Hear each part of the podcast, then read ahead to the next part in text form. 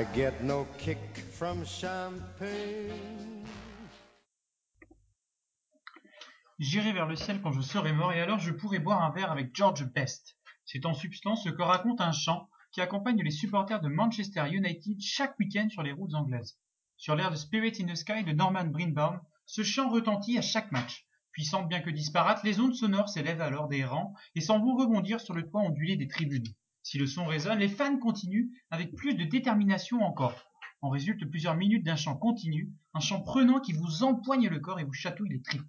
Une drôle de sensation s'élève et se propage automatiquement en nous dès lors que l'on saisit pleinement tout l'univers auquel renvoie ce chant. Un fantastique joueur d'une non moins fantastique époque. Alors, la police du politiquement correct me rattrapera pour me dire toute sa désapprobation, George Best ayant très largement souffert d'alcoolisme. Je lui démontrerai pourtant sans trembler toute sa méconnaissance du football anglais. Il s'agit en effet bien ici de chanter à tue-tête une idole, de la célébrer, de la commémorer. George Best est l'un des plus grands joueurs à avoir évolué dans notre championnat. Si Brian Clough disait de lui-même Je ne dirais pas que je suis le meilleur manager, mais je suis dans le top 1, George Best aurait pu en faire de même. Dans un bon jour, Best était injouable, insaisissable. Natif de Belfast, au Pays de Galles, il est repéré en 1961 à l'âge de 15 ans par un recruteur qui enverra le message suivant à Matt Busby Je pense avoir trouvé un génie. Deux ans plus tard, il est lancé par ce même Matt Busby en équipe première dans le plus pur respect de la tradition mancunienne. Onze années plus tard, en 1974, il quitte United après y avoir disputé plus de 470 matchs et marqué près de 180 buts. Il y remporte notamment deux championnats, une Champions League et s'y éclate en attaque avec Bobby Charlton et Dennis Lowe, trio surnommé depuis The United Trinity.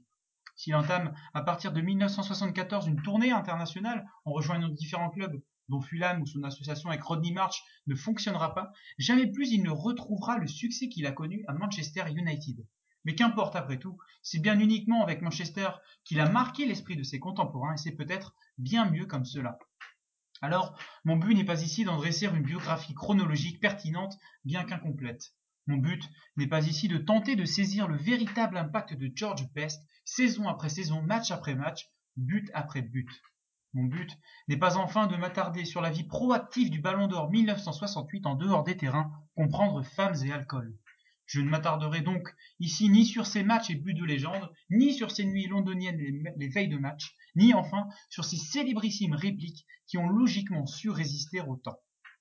Je veux vous peindre le portrait romantique d'une figure incontournable de son époque. Surnommé le cinquième Beatles, première véritable rockstar sportive, s'inscrivant ainsi parfaitement dans la lignée des Busby Babes des années 50, Best est avant tout une gueule. Si, si son petit mètre 75 ne répondait pas en proportion à son immense talent, sa gueule d'ange incarnait avec brio un style fait d'aisance et d'esthétisme. On reconnaissait ce virtuose de bien loin, inscrivant sa silhouette proportionnée en harmonie avec tout type de paysage.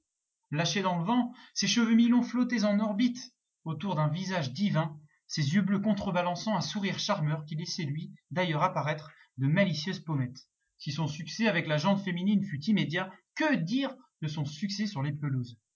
Il fut l'un des plus grands dribbleurs de l'histoire du jeu. Rapide et technique, mobile et équilibré, un jeu de corps exceptionnel, un jeu de jambes extraordinaire, crochet, feinte, dribble cambré, buteur, passeur. L'esthète romantique George Best avait tout. Il était touché par la virtuosité, par la grâce, par le génie. Il est au football ce que Mozart est à la musique classique, ce que Ronsard est à la poésie, ce que Proust est à la littérature. Cherchez alors et régalez-vous de buts en pagaille et de gestes d'école. Ses inspirations, son flair sont touchés, tout est parfait et fonctionne en cadence. Ces gestes ne sont plus alors qu'une mécanique synchronisée, mécanique aussi somptueuse qu'un balletto italien. Mais plus que cela encore, George Best, c'est aussi et avant tout une certaine idée du football. Un football passionné et énamouré, un football incarné et connecté. Dans des stades faits de bois et de briques rouges se réunissaient des individus de toute classe sociale. Chapeau ou béret vissé sur la tête, des hommes proprement vêtus d'une veste et d'un pantalon assorti accompagnaient le cas échéant leurs dames qui savaient avec élégance porter une robe de printemps à motif. Pas encore de sponsor de merchandising de télévision. Un simple samedi après-midi de détente, où le soleil insouciant, se frayant un passage au travers des nuages, peignait de ses lumières une pelouse, un stade, une journée. Best représente tout à la fois un football paisible et ardent, un football féru, mais loyal et méritocratique, un football authentique. D'ailleurs, à l'époque, joueurs et entraîneurs n'hésitaient pas à se mêler aux fans dans les bars pour discuter ensemble des matchs. En somme, Best incarne ce que l'on ne verra jamais plus, une disparition à laquelle il a pourtant innocemment contribué en devenant la première véritable star des médias. Alors oui, quand je monterai au ciel, j'espère bien boire un verre avec ce bon vieux George Best. Boire un verre afin que ce virtuose me conte sa partition dans les moindres détails, afin qu'il me décrive les infimes particularismes des plus belles années que le football anglais n'aura jamais connues.